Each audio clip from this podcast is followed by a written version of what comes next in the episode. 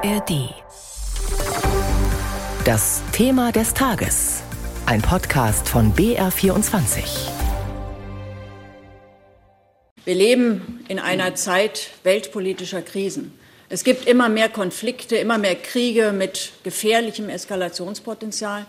Und ausgerechnet in dieser Zeit hat die Bundesrepublik die wohl schlechteste Regierung ihrer Geschichte. Eine Regierung, die planlos, kurzsichtig und in Teilen schlicht inkompetent auftritt und handelt. Und das verunsichert natürlich viele Menschen. Viele wissen nicht mehr, was sie wählen sollen oder wählen aus Wut und Verzweiflung rechts.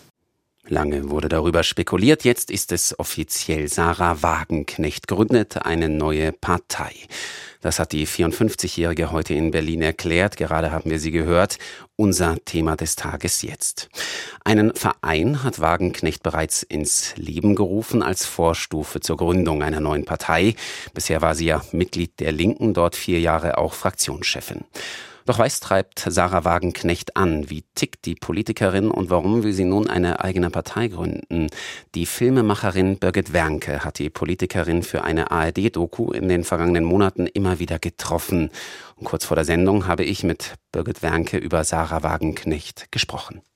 Frau Wernke, Sie haben Sarah Wagenknecht ein Jahr lang intensiv journalistisch begleitet. Sie haben sie häufig getroffen, oft mit ihr gesprochen. Wie hat sie als Mensch und als Politikerin auf Sie gewirkt? Naja, Sarah Wagenknecht ist schon sehr kontrolliert und sie ist auch sehr darauf bedacht, wie sie wirkt. Aber eigentlich ne, ist das ja bei jedem Politiker, bei jeder Politikerin so. Auf jeden Fall ist sie keine Frau, die so das Bad in der Menge sucht. Ja, sie ist eher so ein bisschen reservierter und sie sagt auch in einem Interview, dass es halt nicht ihr Traum ist, mit möglichst vielen Menschen beim Bier zusammenzusitzen. Ja, aber sie sagt auch von sich, dass sie keine komplette Einzelgängerin ist, sonst wäre sie ja so weit politisch überhaupt nicht gekommen. Mich würde noch mal interessieren, weil Sie sie ja auch dann gut zumindest beobachten konnten, wenn ich es mal so formulieren darf. Was macht diese Frau als Politikerin so interessant und wenn man den Umfragen glaubt, auch potenziell für viele Menschen wählbar? Ist das ihr Charisma? Ja, ich, ich, das kann schon gut sein, dass es auch ein Stück weit ihr Charisma ist, aber sie holt, glaube ich, auch mit ihrer Rhetorik viele unzufriedene Menschen gerade ab. Und ich beobachte das auch gerade so, dass im Moment ja auch der Anteil derer, die unzufrieden sind, auch mit der Ampelpolitik und so weiter, im Moment recht hoch ist. Und deswegen ist natürlich schon die Frage, wie wird das, wenn man sich von der Kritik an der Ampelregierung, wenn sie sich davon löst und wenn sie eher selber konkrete politische und auch realisierbare Ideen entwickeln muss und die auch präsentieren muss? Ich würde noch mal gerne auf die Distanz zu sprechen kommen, zur Distanz, die zwischen Sarah Wagenknecht und der Linken entstanden ist. Ihr Film, Frau Wernke, heißt ja Der Bruch. Spätestens mit dem heutigen Tag ist dieser Bruch endgültig vollzogen, kann man sagen. Warum haben sich beide Seiten so stark voneinander entfernt?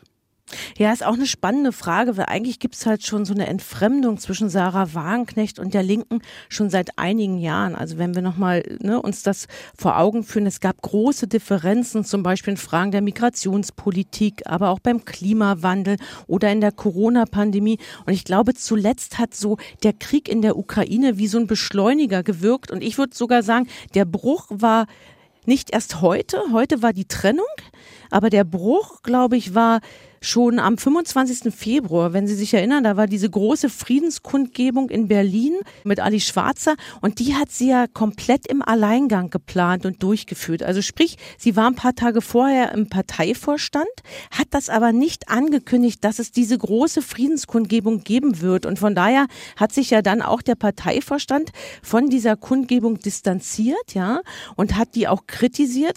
Und das würde ich sagen, war so der Bruch, also der endgültige Bruch Bruch zwischen Sarah Wagenknecht und der Partei. Und vorher hat Gregor Gysi eigentlich noch versucht zu vermitteln, auch mit anhand eines Konsenspapiers und so weiter. Aber ab dem Zeitpunkt war eigentlich klar, da ist nichts mehr zu kitten. Was glauben Sie, welche Rolle hat Oskar Lafontaine bei Ihrer Entscheidung gespielt, Wagenknechts Ehemann? der ja früher Bundesfinanzminister war, 2005 dann von der SPD zur WASG gewechselt ist, Vorgängerpartei der Linken. War er entscheidend? Natürlich wird ja auch viel mit Sarah Wagenknecht darüber diskutiert und sie auch beraten haben. Aber es war ganz spannend auf meine Frage. Also ich habe ihn ja auch getroffen für meine Doku. Wir saßen im Saarland in einem Biergarten und ich habe ihn dann schon gefragt, ne, ob er mit so viel politischer Erfahrung Ratgeber für Sarah Wagenknecht ist. Und da hat er sehr wortkarg geantwortet. Also er hat gesagt, über unser Binnenverhältnis fasel ich nicht in der Öffentlichkeit. Nun die Gründung der eigenen Partei. Was glauben Sie, wird das jetzt eine linke Partei, eine vielleicht auch rechte Partei? Wird sich diese neue Bewegung politisch überhaupt irgendwo verorten lassen? Also Sarah Wagenknecht beschreibt sich ja selber als linkskonservativ und das ist halt schon so ein Mix aus ne, linken und rechten Positionen. Zum Beispiel, dass sie Migration klar begrenzen möchte, gegen zu viel Diversität ist, aber halt auf der anderen Seite auch für mehr soziale Gerechtigkeit und gegen so einen ungebändigten Kapitalismus eintreten möchte. Also auf meine Frage, wo sie sich so im Parlament verorten würde, hat sie klar geantwortet in der Mitte. Björn Höcke, das ist auch zu sehen in ihrem Film. Björn Höcke von der AfD hatte vor einiger Zeit Wagenknecht via Social Media fast schon angefleht. Ich zitiere, kommen Sie zu uns. Muss auch die AfD zittern, dass das Wagenknecht-Bündnis nun Wähler von der AfD wegzieht? Also ich würde sagen auf jeden Fall, weil vor allem im Osten ist ja die AfD besonders erfolgreich und, und äh, bedient ja da auch so ein Feld derer, die halt so unzufrieden sind und die wählen ja vor allem halt im Osten auch die AfD. Und ich kann mir schon vorstellen, dass dort halt Sarah Wagenknecht auch mit ihrer Rhetorik, auch mit ihrem Programm, auch mit ihren Punkten ganz gut irgendwie zieht und am Ende, dass dort halt die Wählerinnen und Wähler sie auch wählen werden. Sie will ja jetzt mit einem kleinen Team auch Landesverbände gründen. Sie will bei der Europawahl im nächsten Jahr antreten. Was trauen Sie ihr zu? Das ist spannend. Also Ihr Kollege Christian Laie, der heute ja auch bei der Vorstellung des Vereins BSW mit auf dem Podium saß, der sagte ja, wir sind gekommen, um zu bleiben. Und ähm, darüber habe ich nachgedacht und dachte, naja, wenn die Partei wirklich einen langen Atem hat und wenn die sehr gut vorbereitet starten, kann ich mir schon vorstellen, dass die halt auch gewählt werden, erstmal kurzfristig gewählt werden. Die Frage ist aber, ob sie langfristig erfolgreich sein werden. Also sprich, gerade weil ja alles so auf Sarah Wagenknecht personalisiert ist, was passiert eigentlich, wenn Sarah Wagenknecht irgendwann für diese Partei nicht mehr zur Verfügung steht?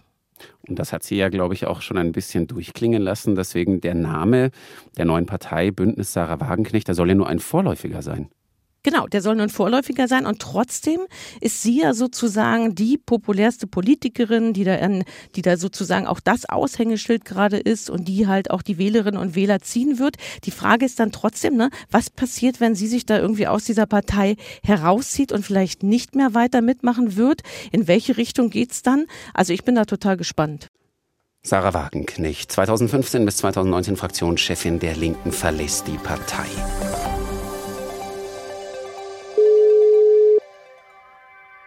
Ich glaube, dass ich gleich voll den Blackout kriege. Vielleicht fragst du dich manchmal, was wäre, wenn du es einfach machst, wenn du endlich anrufst. Vielleicht möchte ich sowas hören wie, dass ich damals einfach okay war, wie ich war. Ich bin Lea und ich helfe dir bei diesem einen Anruf, den du dich einfach nicht traust. Boah, ich, ich weiß, also, okay, ich versuche, warte, ich muss mich gerade kurz sammeln.